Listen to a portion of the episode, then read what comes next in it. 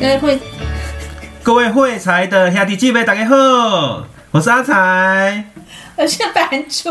我为什么讲会台湾国语？难道我最近看凤梨叔叔的影片看太多了吗？我就跟你讲，叔叔专辑你要离他远一点，很容易被传染啦。可是我觉得他很疗愈，哎，相当疗愈，非常疗愈。对，尤其是搭配字幕服用，更加 更加享受，效果非常的好，真的真的。我们今天要来聊转职喽，Part Two。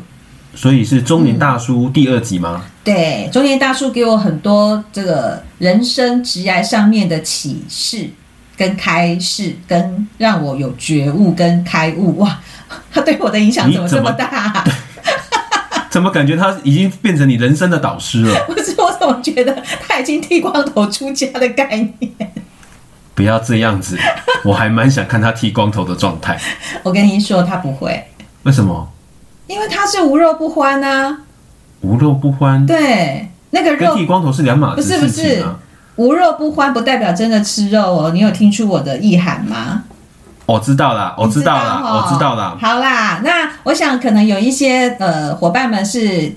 这一集才加入我们，我稍微聊一下，就是在农历过年之后，我想很多人对于自己的职业生涯上面可能都有不同的想法。比方说，诶，我想要创业，我正好有一笔钱了，然后我对于嗯开餐饮啊，或者是做网络的一些生意，我很有兴趣，所以呢，我想要创业。那我们在之前呢也有做过一集的创业，那我们在之后也有另外一个新的创业的一个特辑会来呈现给大家。那第二个部分就是我不想要那么累。然后我只想要转换工作，所以呢，在上个礼拜四的节目以及今天我们的节目呢，我们就会聊到转职。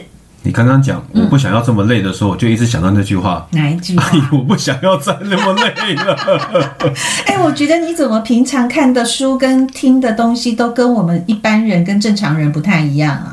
每一个人总是有很多面相嘛，那会让你记忆深刻的大概就那几项那几句话啊，对不对？好，那我可不可以问你一下，你对于人生的规划是什么？人生的规划哦，嗯、因为人生现在我觉得已经进行到一半了。你要找不用奋斗的阿姨吗？不用啦，就就自己奋，还是自己奋斗好了。哦，总觉得靠别人蛮累的，你知道吗？可是你现在也很累啊。对，因为你刚刚其实提到那句话，就是我不想要这么累的，然后也想要换工作。对，我总觉得不管怎么样，嗯，换工作。不换工作都会累，因为工作本身而言，基本上除非那个是你的兴趣，或者是你自己本身的一个事业，嗯，不然其实都是会累的。甚至它就算是你本身的事业，其实我们看到有蛮多的，你像那些像 Apple 啊，你你看到他创创造的一家公司，其实他花的时间比他去上班的时间搞不好还要更多哎。对，他几乎是二十四小时，即便是在睡觉，搞不好连做梦都梦到他在创业的过程。对，因为其实这几年我自己也在想说，我接下来的人生啊，是不是也要开始有一些不一样的。想法跟规划，嗯搞不好有机会的话，找个店面自己开个店。之前有想过，你要开什么店啊？情趣用品店吗？情趣用品店还是卖啤酒的店？哎，我跟你讲，卖啤酒的店我有想过。嗯，对，因为刚好也认识了一些人，然后看是不是自己在家里面开个开个经销商，酒类的经销商。嗯，那第二个可能在跟之前的一些伙伴也有提到，搞不好之后可以去卖一些食品。因为我们自己老家是在做食品的，都有可能。嗯、对，只是接下来要不要把它付诸实现，或者是在付诸实现的时候，我要先取舍一些东西，这些都是很多的考量。哦、这个是，而且是年纪越大，你的机会成本越高。嗯、呃，不一定哦。那代表你目前的工作对于你的收入来讲或收益来讲，应该是逐渐递减的，是吧？嗯，这么说好的，反正其实其实在这几年，假如你要看的是单一的薪资。或许你会觉得薪资的一个上下变化对你来说影响很大，嗯，但是假如我接下来就还有四十年的一个时间，嗯，这四十年要不要让自己过得更快乐，或者是更充实，甚至是踏到另外一个阶段去，我觉得那个想法就会不一样。嗯、好哦，那我们这一次的转职呢，我们会分做两集。那上个礼拜四呢是第一集，那我们有找了一位有魅力、有品味的中年大叔。那我想，如果你是金融业的话，应该百分之八十以上你都上过他的课，听到他的声音，你大概就知道他是谁了。没错。那么我们上一次呢，有邀请他来针对于一些转职或职业生涯规划呢，有做了大概一个多小时的录音专访哦。那其实那次的录音专访让我觉得有一点感动跟压抑的部分是，他是不是以为他在上真心话大考验啊？我觉得他那天把他心里的话都说出来了，所以呢，我们就把有利用那一天的这个录音的全集呢，把它剪成两段，然后再穿插我跟才哥两个人呢，在我们的职业生涯过程当中遇到的事情，然后在这边提醒大家。那我们在上一集呢，其实有讲到三个重点，第一个。转职之前我们要留意什么？是第二个，你为什么要转职？竞争力在哪里？对，第三个是竞争力在哪里？那我们今天一样有三个面向来讨论哦。是。那如果你真的决定转职了，你也知道你的竞争力在哪里了，那么你投完履历之后，你一定会遇到的一个状况就是你会被邀请来面试。面试喽。对，那面试在过去，或者是呃，不管是过去或是现在，如果你是面试官的话，我们会问对方什么样的问题？在什么样的情况之下，你最有可能在海选当中脱颖而出？好难，no，不会啦。我觉得就是真实呈现你自己，这个是最重要的。真实呈现，我觉得这个倒是还好。嗯，只是每一次遇到，就是每一个主考官，呃，主考官、面试官，面试官，面试官的问题都蛮不好猜的。所以就不用解释，呃，就不用准备啊，我觉得啦。要是我不会准备，是对。但是有时候太真性情了，你知道吗？哎，没关系啊。如果是你的真性情，他也被你感动的话，那不是一拍即合吗？要是他没有被我感动怎么办？没关系啊，人生工作很多啊，就像我们爬山，这次爬不上去，山永远都在。对，下一次再来就好。对，然后呢，第二个重点是因为我跟才哥两个都是负责业务相关的工作，我们也来谈谈业务的甘苦谈。哇。这个这个应该很开心吧？我有故事，你有故事。今天没有办法给你酒，我们要录完才可以喝酒。酒对，但是我为什么说业务工作很开心呢？原因就是业务跟美食对我来说是画上等号的。你不要这样。我们下次可不可以来录一个美食特辑？对，北市新北市的小吃特辑。我跟你讲，那个用说的没有办法感受。嗯、所以我们要来录影吗？我觉得这样子好像会比较好，好一点吗？对，我、哦、好兴奋，好期待哦！这样真的会比较好，真的哈、哦。第三个部分呢，我想就是大家回过头来，好好的想一下自己的人生剧本要怎么去写它。哇，对，人生剧本设定好了，我想你的工作方向跟你要怎么去针对你的工作或者是斜杠的工作，你要怎么去规划，我觉得就会有一个蓝图出来了。把工作跟人生的规划搭在一起，嗯、会让自己。更开心，那就会是一百分。但是不是所有的事情都尽如人意？这个有点难，对，这个太难了。但是我觉得你可以做一点转弯啊。那这个转弯的部分呢，其实我们的这个老大大佬，也就是有魅力的中年大叔，其实也有给我们一些开示。是的，怎么，一直想让他光口光头，然后跟我们开示的画面，真的很奇怪哎。好，我们拉回来，你有面试经验吧，才哥？有啊。嗯，你对你印象最深的面试是什么？印象最深的面试，应该是出社会的那一次面试哦，就是把我从那个柜台人员拉去当理专的那个人哦。他跟你说了什么？还是画了什么大饼给你？没有，他没有画大饼，他就突然灵机一动，问了我一个问题：你有办法坐在那边八个小时好好赚钱吗？你是不是坐在那里一直蠕动？我怀疑，你自己都不自觉，自己在那边一直动。我我是那因为那个时候，因为后来我还有面。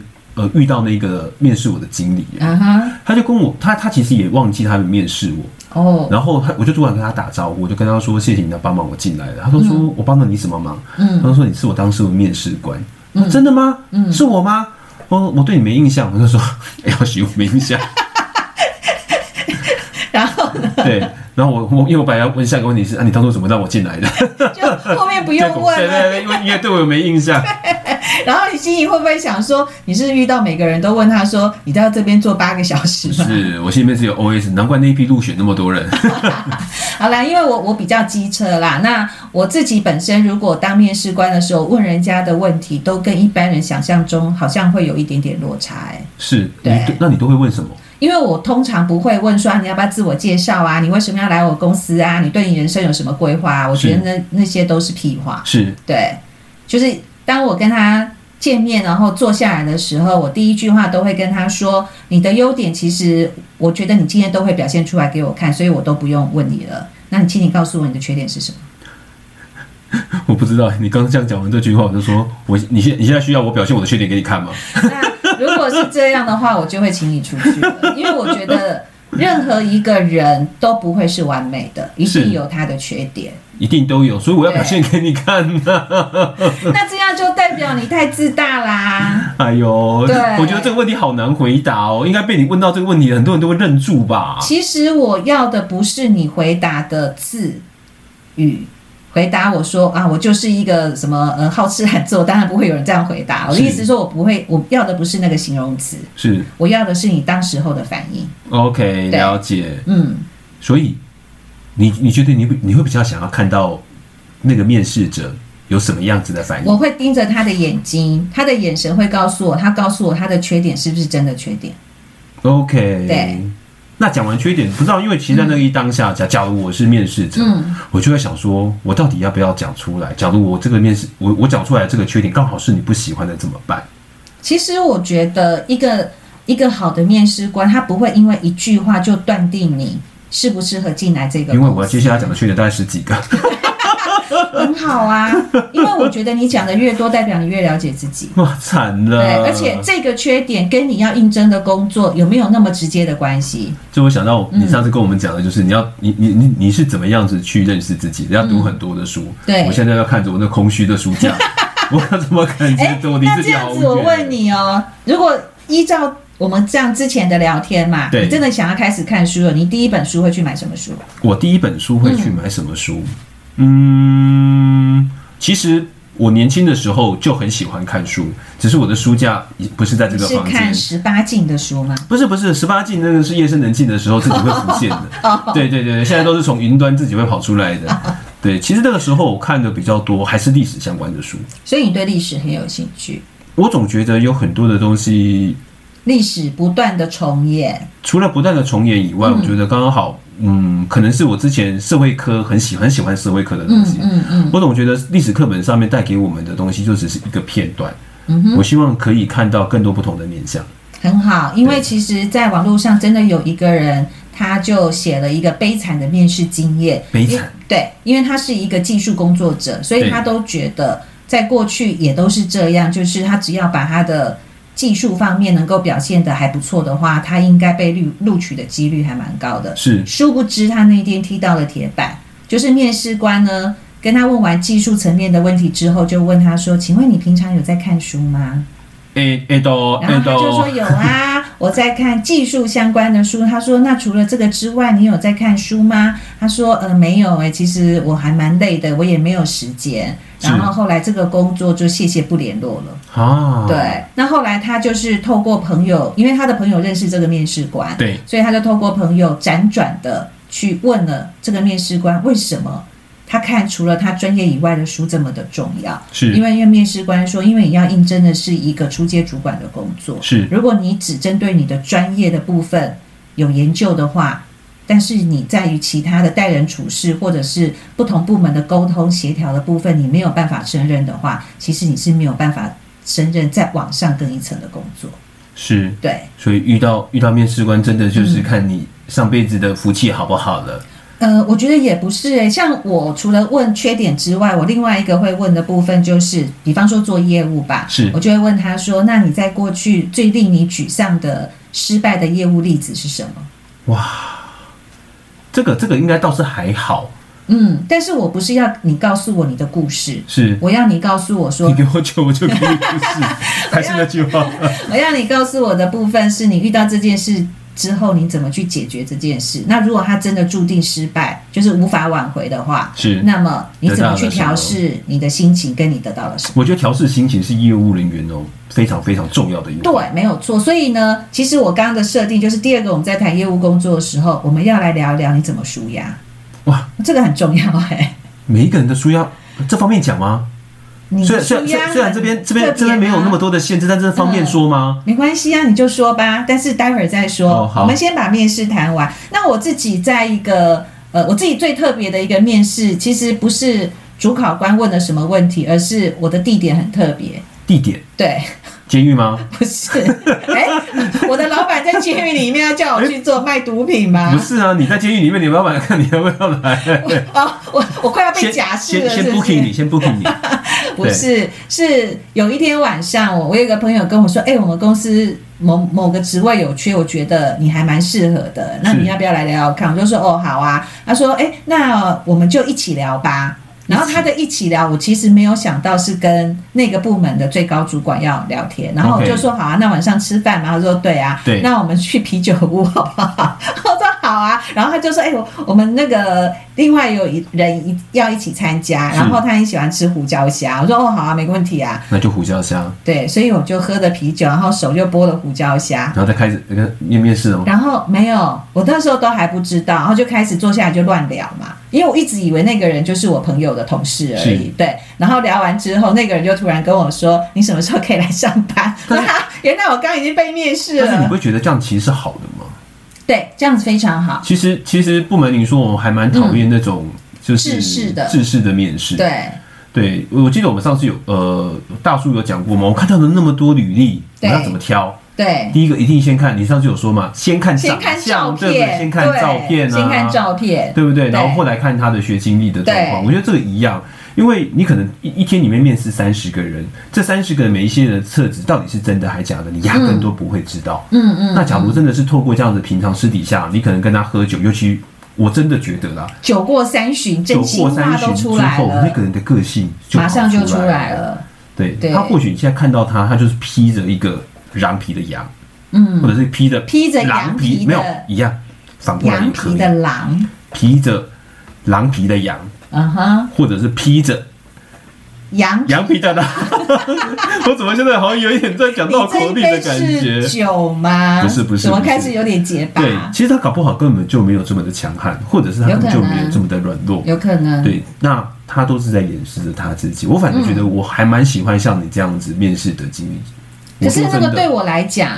我们现在，因为我们已经到某一个年纪了，哦、所以你会我们会觉得说，哦，这个很好，这个是真正可以认识一个人是的地方，是对。可是当你是那时候二十几岁的时候，然后你对方通知你说，哦，你什么时候问你什么时候可以开始来上班，你那时候才吓一跳，说，哦，原来我刚被面试，那个感觉很 shock 哎，很 shock 哦，对。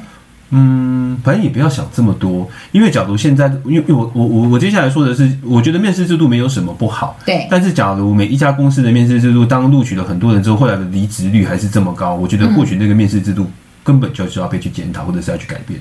对啦，没错。对，因为我觉得，呃，是不是可真的可以了解这个人，然后那他到底是不是适合这个职位？我觉得在那短短的三到五分钟，甚至十分钟、二十分钟、三十分钟，搞不好都没有办法决定。其实没有，我每次面试人大概都要半个小时到一个小时，因为我会跟他聊很久。是。那聊的内容的部分，除了就是请他。讲一些他过去比较不好的经验，因为最主要是我要看第一个他的临场反应，是第二个他对负面情绪他的表现出来的状况是怎么样？嗯、因为有些人会抱怨，是有些人会怨怼，对那有些人很正面。那假设我应征的是一个业务人员，我当然需要一个正面特质比较多的人。当然没有错。对，然后再来我会问的部分，是因为每个人不管在履历上面写的，或是他当天说出来的，我觉得都是有经过膨胀的跟包装，就是包装之外又膨胀又美化，所以我会用不同的角度去切，问他同一个答案出来，就是不同的问题去问同样一个答案。是，对。哇，那样子后来矛盾的怎么办？不，矛盾的部分，我我可以接受的部分就是假设你的业绩。呃，我用数字来说，你的业绩每个月是十分，如果你写到二十分，我就觉得那你就膨胀太多。怪怪，但是如果你十分，你只写到八分，你不是文文笔有问题，就是你的表达有问题，这个也不能要。加法不好。但是如果你是十分，你讲到十一分、十二分，我觉得 OK 啊，人之常情，这个我可以接受。是没错。那我想问你一下，如果你是主考官的话，你通常会问什么样的问题？结婚了吗？没有啦，然后呢？其实我还没有当过主考官。哦，真的，我我我还没有当做当过当过主考官，对，嗯、就其他的那种一两次那种不太算，那个只是帮忙。嗯、但是我总觉得就是，呃，要认识那个人哦，在这一次那种包装的底下，我看过几次那种我在旁边啊，然后人家当主考官那种状况，嗯，都不准。哦，怎么问都不准。因为其实任何一个人到一个新环境之后哦，我我我不晓得你会不会啦。嗯，前面的半年哦，什么事情我都可以接受。呃，这个我同意。基本上我我就是那种前面半年我什么事情都可以接受，然后六到六到九个月，呃，六到十二个月之后开始进入矛盾期跟撞墙期。请问你现在是什么期？呃，我现在是，我现在是沉潜期，沉潜期，载浮载沉。对，然后到了第二年、第三年的时候，你就会开始思考很多的东西。那、嗯、这呃，这家公司或许有一些好的、不好的，就开始什么事情都冒出来了。你知道吗？其实应该是说，好的、不好的事情本来就一直冒出来，只是当时候你有没有在意，或者是你当时候的忍耐程度大或者是小。嗯，就像你今天提到的，你有多想要这份工作？对。对不对？当你很想要这份工作的时候，你很多事情可以忍耐啊，因为你的目标是另外一个嘛。对对，你或许当时想要的是钱，或者是你很想要这个上去的位置，嗯，甚至你很可能想要一些特殊的权利之类的，嗯。那当你很想要的时候，前面的三个月你就总觉得哦，要到了有点进入蜜月期的感觉，嗯哼。但是。当你知道你还可以再更上一层的要的更多的时候，嗯，或者是这些东西给你的不够的时候，嗯，你就开始很多的情绪都出来了。对，对我我反而比较呃像喜欢像你刚刚提到的，在面试的时候，你考他的临场反应，或者看到一些比较真实的人格特质。或许有机会让那个人留下的时间长一点点。对，因为其实看人格特质，除了就是我本身对于这个人的人格特质喜不喜欢之外，还要再考量的部分是他的人格特质跟公司的文化是不是能够长久待下去。不然你那个位置就一直换人，一直换人。所以我还是强调一下，优秀的人不代表他适合某个工作。是对，所以还是要。适才是所是文化，我觉得文化非常的重要。我觉得公司的文化这件事情真的是长久以来养成的。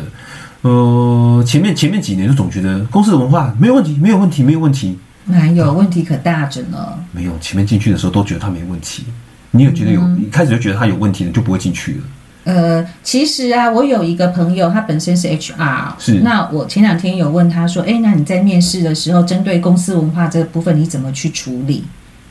他都说，如果这个人他第一眼看到他，或者是在聊几分钟之后，他觉得，哎，这个人有可能他会录用他的话，他通常会把公司文化比较跟别家公司不一样的点，他会直接提出来，问那个人你可不可以接受？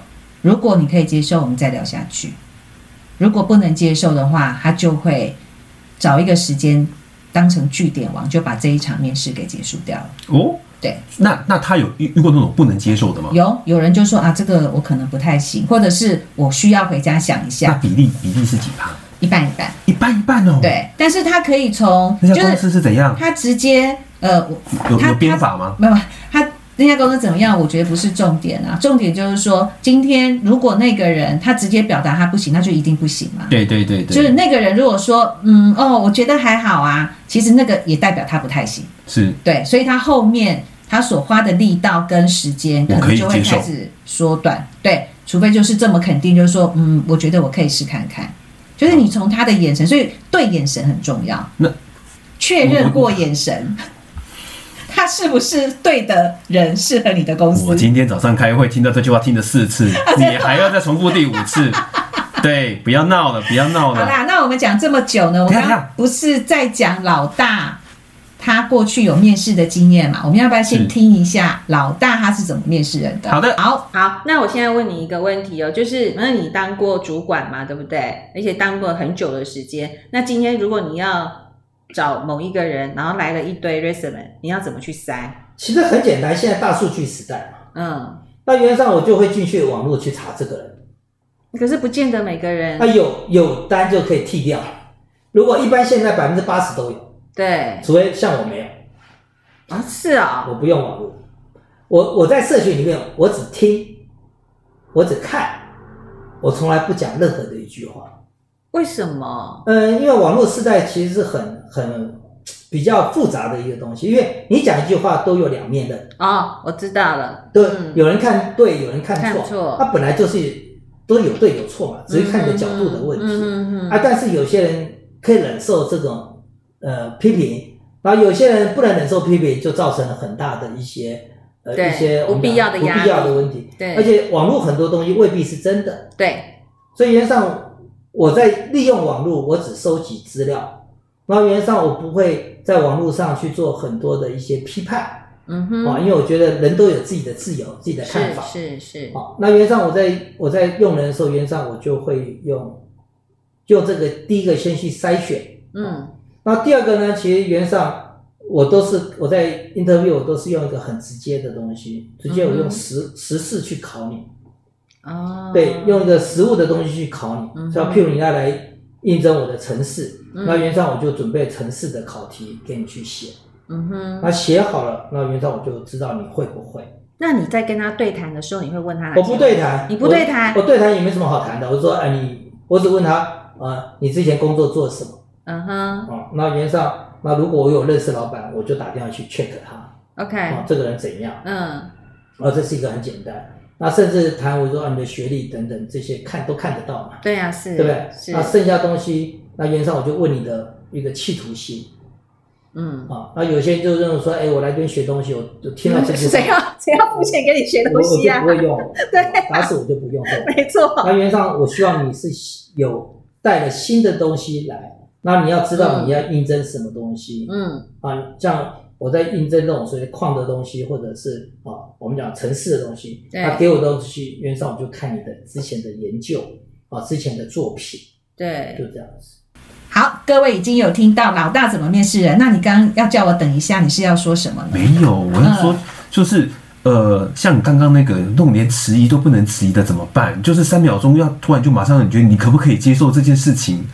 没有，没有到三秒之内你一定要做回答。也就是说，如果你想了一下跟我说，我可以试看看，那我会相信你，我会愿意跟你继续谈下去。如果你毫不犹豫的说，哦，我觉得我可以，嗯，我觉得你不太行，哎，真的，哦 对，啊，所以要下次要瞪着对方的眼睛，I can, I do。你是想要再跟你老婆结一次婚？不要不要不要不要不要不要不要，Fine, thank you。段我会截取出来给你老婆听。我我们把刚刚那段放在最前面当特辑好了。哎，请问一下，你有遇到最特别的面试的问题是什么吗？最特别面试的问题哦，嗯、没有啊，有啦。那天就有一个老，就是主管就这样聊聊聊聊，一看聊到后来都都没什么，他说很好很好。他说那，你来这边你想要的是什么？我待会儿要消音哎，你怎么把你的名字讲出来？哦，对我怎么？冇给呢，豁出去了。你想要的，因为你反正你现在在载浮载沉嘛。对啊，反正沉到一半嘛。对。那你想要的是什么？那我就跟他说啊，来这边，我觉得我想要做的是什么。然后讲的说，我也希望我之后可以当个什么管理职之类的，讲了很多，有没有？嗯哼。他就跟我说没有，我要跟你讲的不是这个。那你他是要听什么呢？我也觉得很纳闷啊。对。他就说你想要的是什么？我说想要的是什么？要求？他在暗示我什么 起来是哎、欸，对，没有，他后来有讲。哎、欸，你知道我现在心情好紧张哦。不要不要怕，这边十八禁以上也可以播。对，对对，反正现在晚上的十八禁，晚上十一点之后什么都可以播。不要怕。好，他就跟我说没有，你看，你希望你透过在这个职位里面，你得到的是什么？钱呢？得到的是什么？我们像是这么肤浅的人吗？是啊。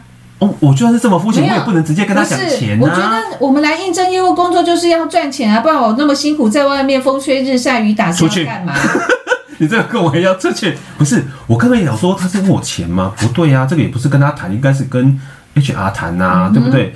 那想要的是什么？想要我刚才跟你说，我想要个位置啊，我想要高阶一点的位置啊，不然我也想说，我想要大一点的办公室啊。我想说，法务都很肤浅，哎，法务，哎，对对对对对，法务不错不错，集合总集合有总集合吗？没有，就想说，我后来后来我就跟他说，嗯、你可不可以？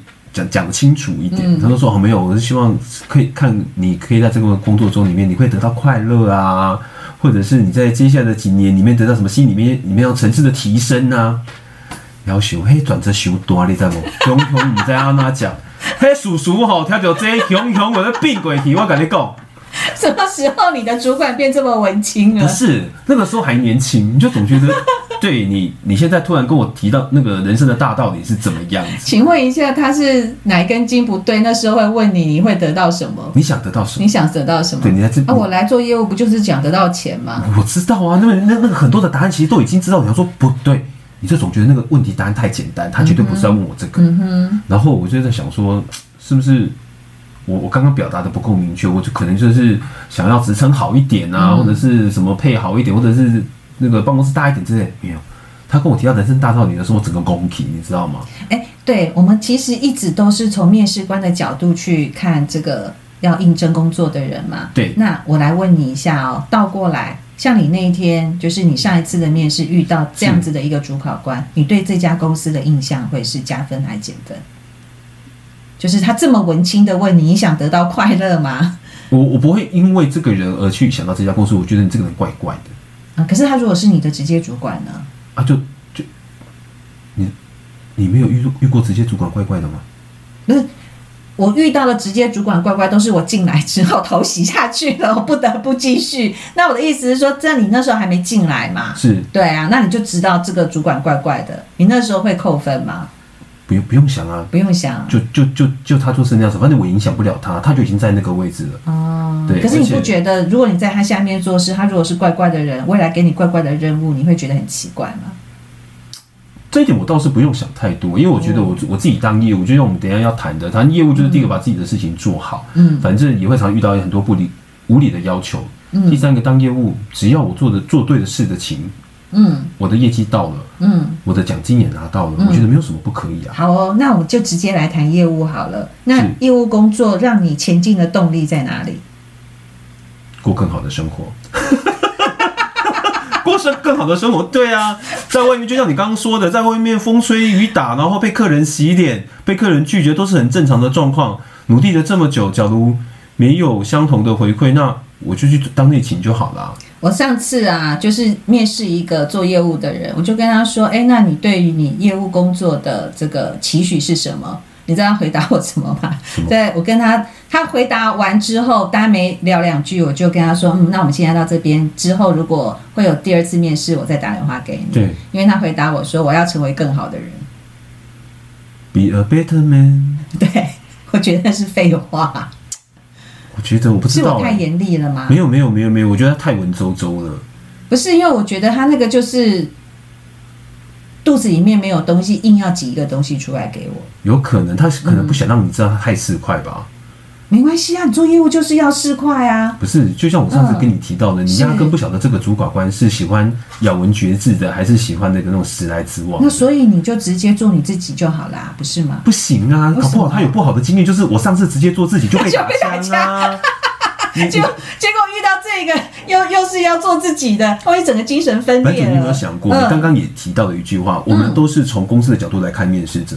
对、嗯。那其实我为什么会有这样子的反应？是我来看你，你到底是个喜欢文绉绉的人，还是个你是喜欢个直来直往的人？我其实我也没有时间认识你。嗯。但是按照我们从小接受的教育，就是要给拜一下。哦、嗯。对不对？那。你看起来漂漂亮亮，嗯、对不对？光鲜亮丽，我就总觉得你不太适合讲一些很奇怪的话啊。做自己为什么？你看我今天做的第二件善事，我知道，我知道。待会儿正要问你说晚上有空吗？宵夜你请，宵夜你请，对对对，我带酒来，对对告诉我故事。有时候觉得总觉得做自己，搞不好他这上次就呃面试的时候，就是因为太做自己，一整个就是被打脸洗出去。你有没有想过？那我觉得这个人还是有问题啊。为什么？因为你做自己，你总是要有一个分寸嘛。你在一个陌生人面前，你百分之百做自己，那肯定完蛋啊。是，对啊。那你总是要修饰你修正。你刚刚提到的修正，嗯，你有没有发现，其实你在经历过每一次的面试的时候，你就开始在修正自己。会。但是我就总觉得，我们太容易被那个面试官影响了。这没办法，因为你的工作权利就是被他影响。随着年纪的增长，你就越来越想做自己。这个我相信。我年轻的时候，我也是一样假鬼假怪，到后来我就觉得我就是做自己。可是我现在还是觉得你假鬼假怪。没有，叔叔在今天讲成这样子，你还说我假鬼假怪？不是，我觉得你假鬼假怪。一直叔叔上身了。你假鬼假怪已经内化了。内化了吗？对，好啦，讲一下你的业务甘苦谈啊。甘苦谈哦。嗯。你最你最开心的事情是什么？做业务。你为什么做业务？我为什么做业务？我上次有说，其实我本本身不喜欢做业务。业务，我觉得那个时候可能是我自己不够认识我自己。那个时候年轻的时候，其实你是一个业务底子的人。然后我觉得我做业务最开心的事情就是跟客人变成很好的朋友。哦，对，从一个陌生人，从一个商业的关系变成朋友的关系，嗯，然后保持好一定的距离。我觉得还是要保持好一定的距离，哦，那是一定的，对，不然你东西卖不出去。嗯，不管东西卖不卖得下去，那。当你失去了分寸的时候，其实很多事情就变质了。没错，对，所以我觉得当业务，我觉得我最开心的事情，真的就是跟很多的客人成为很好的朋友，嗯，而且会跳脱出商业的领域到家庭的一个层次，嗯，甚至我可以跟他的一家子都变成好朋友。嗯，哦，那很棒哎，那很棒，真的，而且很令人感动。是，你就总觉得那个关系已经内化，就像刚刚说已经内化了，搞不好他就是你一部分的家人了。之后有什么事情，他第一个时间就想到你来吃饭，嗯哼，阿仔来吃饭之类都会，嗯哼，你今天要消第二次音，消两次吗？给你不消，不消 了吗？不消，你豁出去了就对了，你在怕的，是哈，对啊。好，那其实如果下一个工作转职的话，你还会做业务吗？会，为什么？嗯，我觉得我自由惯了，嗯，第一个自由惯了，第二个。其实就像我们上次提到，无形的东西卖多了，就算卖一些有形的东西，甚至再继续卖一些无形的东西，何尝不可？嗯，而且随着年纪的一个增长，我觉得每一个人的销售技巧，甚至是在卖一些东西的想法，也都会跟年轻的时候有蛮大的一个差异。嗯哼，你喜欢一个年轻的业务，还是喜欢一个年长的业务？假如就财富管理的角度来看的话，当然是年长的。对对，但是。你知道的，有时候年长的看起来，假如你没有办法好好的整理自己的外貌，甚至好好的提升自己的内在的话，嗯、你会变得很油条。对对，我所以我这几年尽怕倚老卖老。对，尽量我这几年尽量一直避免自己朝向那个很油条的状况去。嗯哼，对，我觉得嗯，看到自己看到自己跟看到别人刚好就是一面镜子。OK，我自己喜欢做业务的原因是，第一个我坐不住，然后第二个部分呢，我觉得业务会。或许我去了解，或是认识，或者是去搜寻更多的知识。知识啊，对，知识是因为我我觉得在金融业上面呢，某方面来讲，我只懂金融方面的东西。对对，所以呢，我就会觉得我懂的那个部分我已经很厉害了，就是讲的比较。难听一点，就是我觉得那个时候，我现在看我那时候觉得我就是一个井底之蛙。但是我那那个时候我在井底的时候，我觉得哇，我好厉害哦！你看我这个也会，然后很多人都来请教我问题，我实在是非常的厉害。是。可是当我的业务层面接触到的客户越来越多的情况之下，我突然发现自己知道的好少哦。我们知道的只有那一点点。一点点，对。那其实不同的客户，因为投资人他本身他可能从事的工作。产业不一样，从这个职位不一样，然后他的人生历练也不一样，所以其实从他们身上可以学到很多很多，你不用缴学学费的人生，这样叫教学相长的概念，对不对？我觉得有哎、欸，而且他是会 push 你的，是对。然后当你觉得自己不够的时候，你就会有那个渴望，而且对于知识会变得很饥渴，你会一直去搜寻很多很多的东西，是对。所以我做了业务之后，我发现一件事情，就是一天二十四小时其实是不够不够用的，对。是。对，我觉得当业务，我觉得第二个起始点就是我跟你一样也是自由惯了，所以在外面认识各种不同面貌的客户的时候，嗯，你除了跟他们学东西以外，你也会总觉得其实各行各业有各各自的美感。哦，对，那些美感真的就是你跟他聊多的时候，他问你，你问他，你才会发现那一点点到底都在哪里，然后你就会。原来是这样。你讲到美感，我们来听听老大他怎么做业务，好不好？好的。那比方说，你之后可能会带业务团队或是什么的。嗯、那如果针对于有要找业务工作的人，你要给他什么样的建议？其业务啊，因为以前我最早期我是，其实我这人是蛮复杂的啊，是蛮复杂，是个复杂的人。以前我做过业务，嗯，当然我业务做得非常的好，我相信我的，其实我的客户都是我的朋友。嗯哼，我的客户的孩子要读书都找我帮忙，哦，原则上我都可以帮，嗯，好，那原则上我跟客户之间维持都很好的关系。是，那我以前跟各位讲，我跑业务是怎么去跑的？当今天下大雨，别人不出门，我都出门，因为他一定很闲。因为呢，像以前我在做证券的时候，我做我跑 QF 跟法人，嗯，其实很简单啊，大家都不跑客户啊，就下大雨我就去跑。那以前。像他这种财务长，他以前哇一一天都来好几个人，那就先下来，那天没人啊，那都是你的。对，那我就可以跟他谈很久。嗯、那以前我在做我在做法人的时候，其实我会把、嗯、我有个习惯，我会呃一个月一季，我就把所有的外资报告全部整合成一本，很厚一本。哦，你自己把它我把整合成一本，我把印出来一本。嗯，然后一本一本完了之后呢，我还会去贴标签啊，做一个 note 啊，说这个月法人就有十家，嗯，UBS 啊，Goldman Sachs 等等这些，嗯、我就跟你讲说，十家里面呢，有有有几家有几家从哪些？啊？这家公司是这样子。哦、啊，大家呢，呃，大家都在看报纸，什么工商啊、经济，那原则上我不看这些，嗯、那原则上我就会到那个。那个美国的网络，沈荣 C 那边的一个当地的一个科技报，嗯，然后去看里面的消息，嗯，啊，把科技报再把它弄成，哦，那就跟这些 combine 在一起，combine 在一起，嗯，就让客户就看到你东西是跟人家不一样的。哦，我懂了，所以你的你的另类思考不只是自己的教学，其实服务的部分也都是另外的角度。因为我跟客户讲说，你今天来我这边就等于到十家外资，是啊，是啊，是啊，对啊，我说我的附加价值比你高。比别人高，所以当时我在做的东西，其实我用很用心去做这些收集资料、整理资料，嗯，哦，然后去自己也看，自己也学，对，那你不能丢一个东西就给客户，自己没有消化，对啊，就像以前我有个客户，嗯，呃，是南部的一个公司的财务长，嗯哼，那这个财务长很喜欢那种所谓的歌剧音乐，哦，那呢，为了他，然后我也去学去。去你 去学歌剧啊？去听啊，啊等等。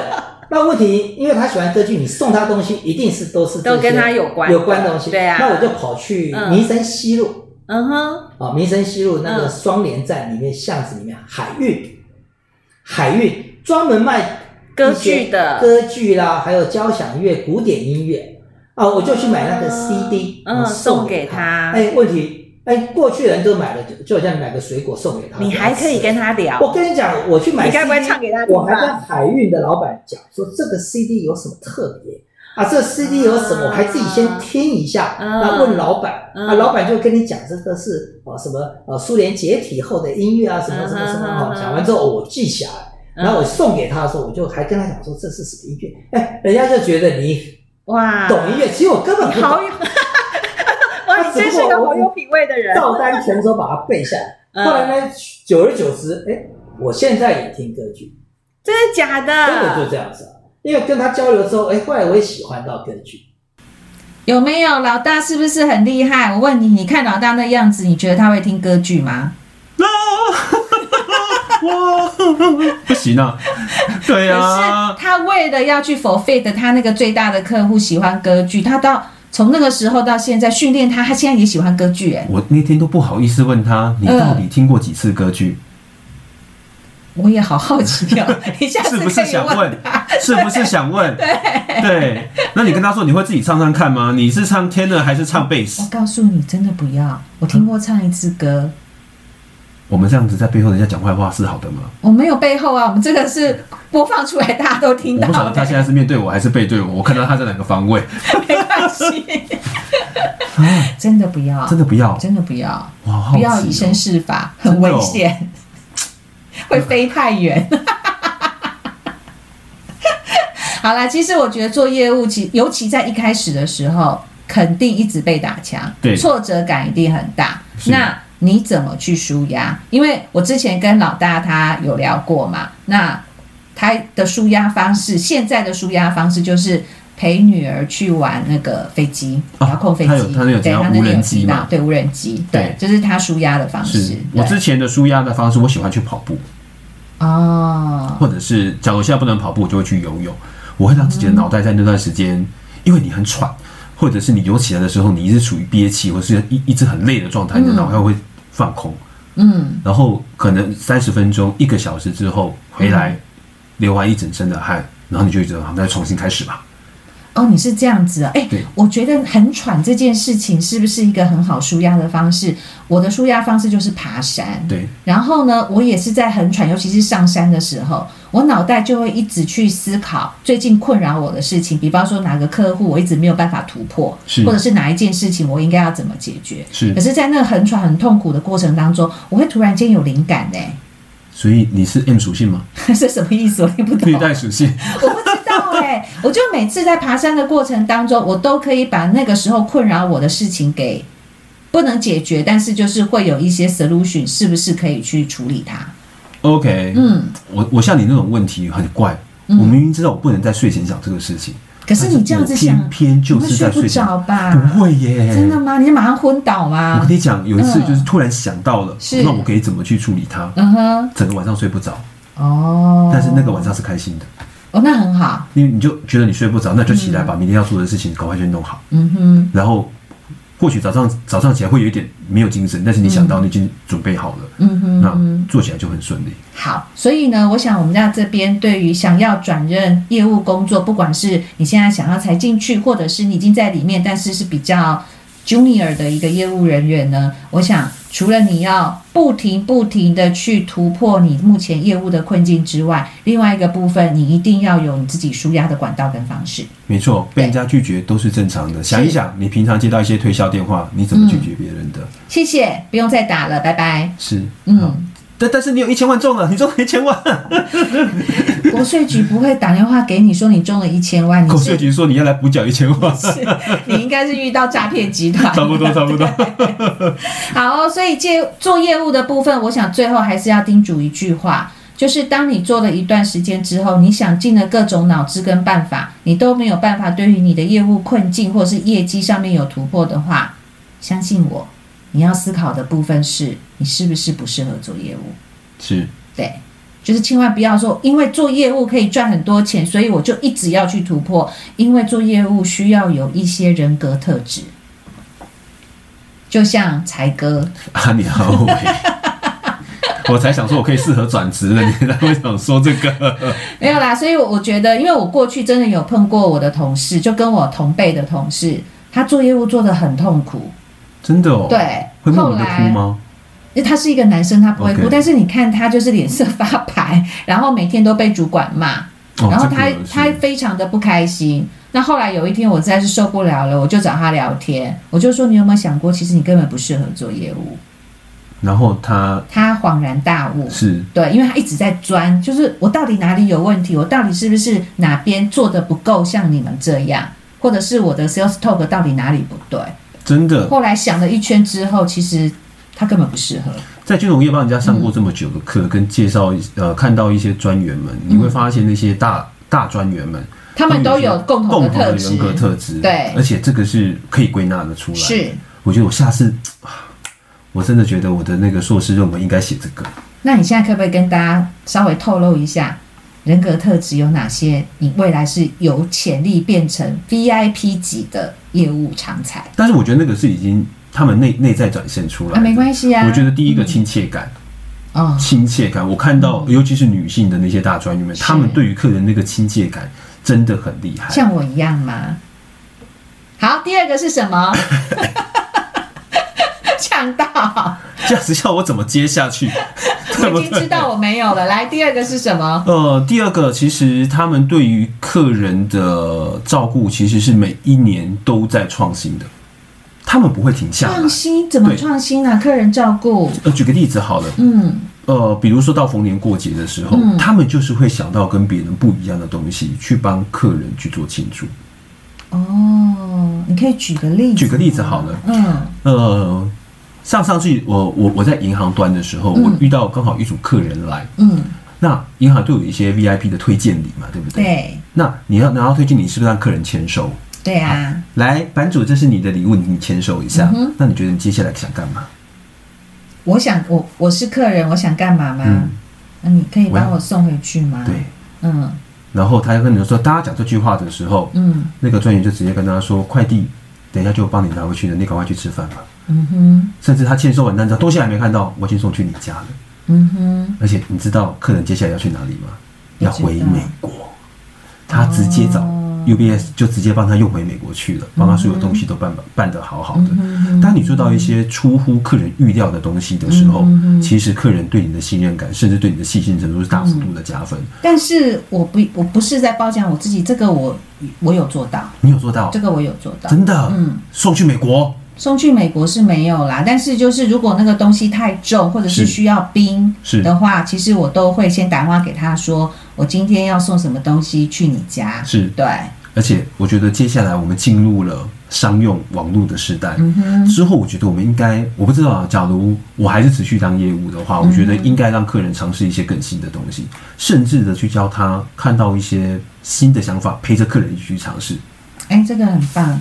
对，我之前常陪客人去爬山、欸，哎，哎，爬山。对。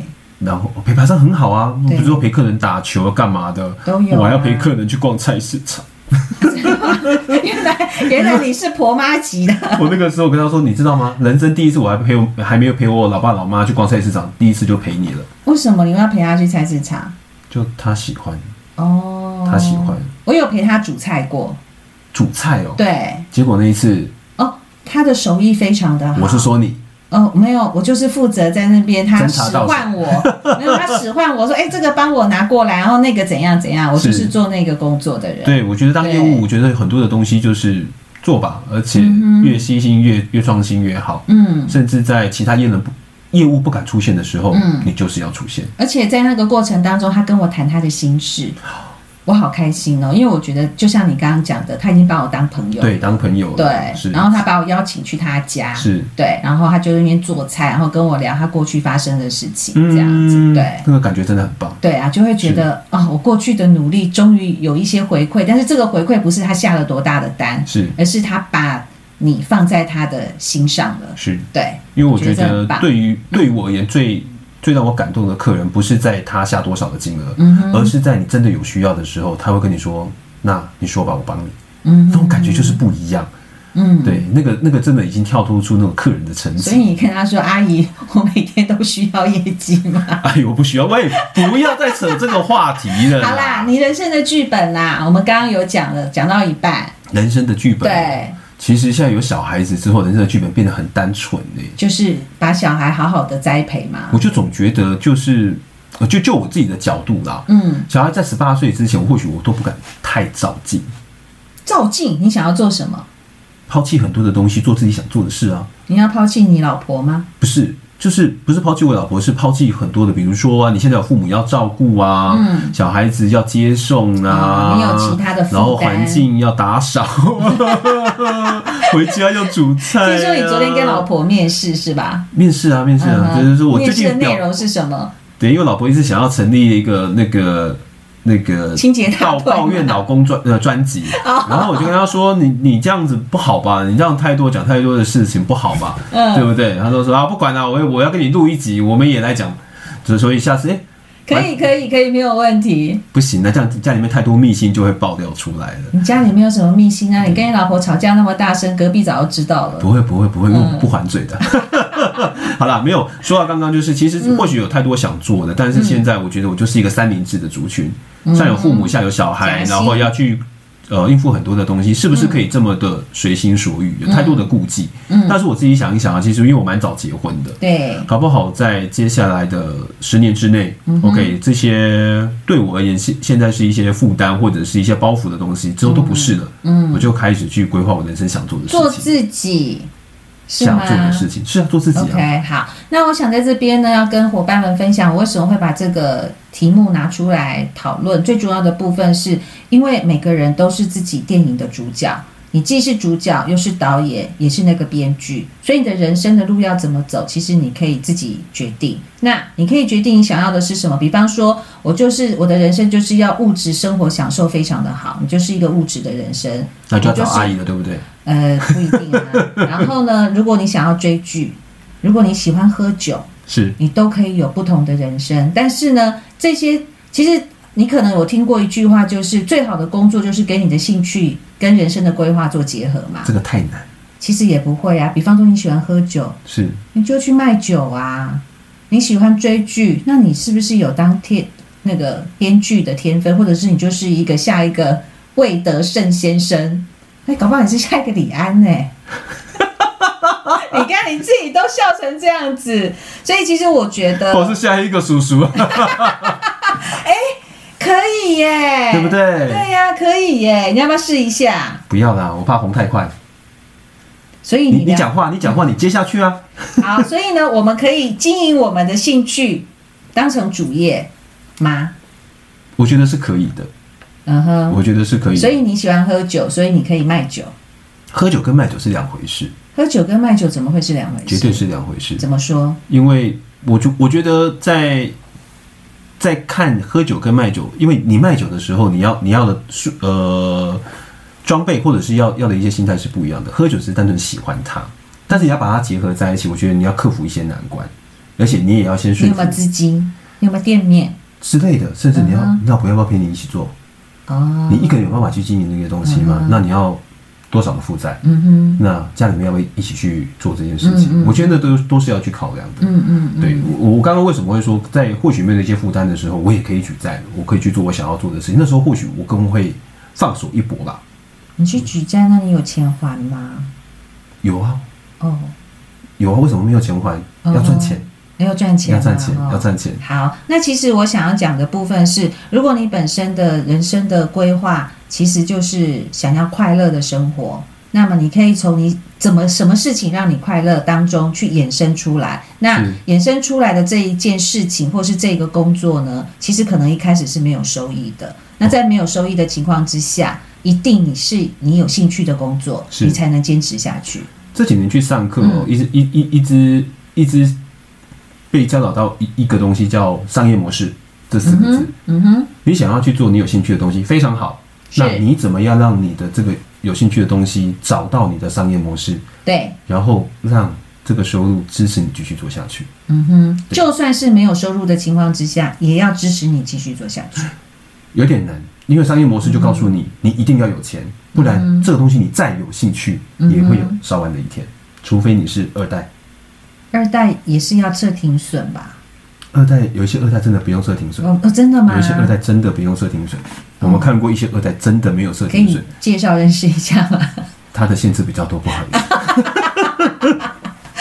好啦，我想呢，其实这两集的一个转职呢，就是要告诉大家，转职如果你可以转得更好，或者是就像那个媒体报章杂志所写的，如果你现在的现呃月薪是五万块的话。你下一个工作如果至少能够加薪到十五个 percent 以上，才值得你转职。那我想转职呢，不外乎是三个：第一个，我的钱变得比较多；是；第二个，我被升官了；是的；第三个，会让我变得更快乐。更快乐。对。那如果没有的话，那是不是留在现在的这个位置上面，然后去寻找其他可能让你更快乐或者是更有成就感的斜杠，去发展你的人生？我觉得这个是我们在这两季想要跟各位提起的重点哦。好的，嗯，那我们今天的节目就先到这边喽。那我们下个礼拜再见，谢谢你，拜拜。祝大家转职快乐，拜拜。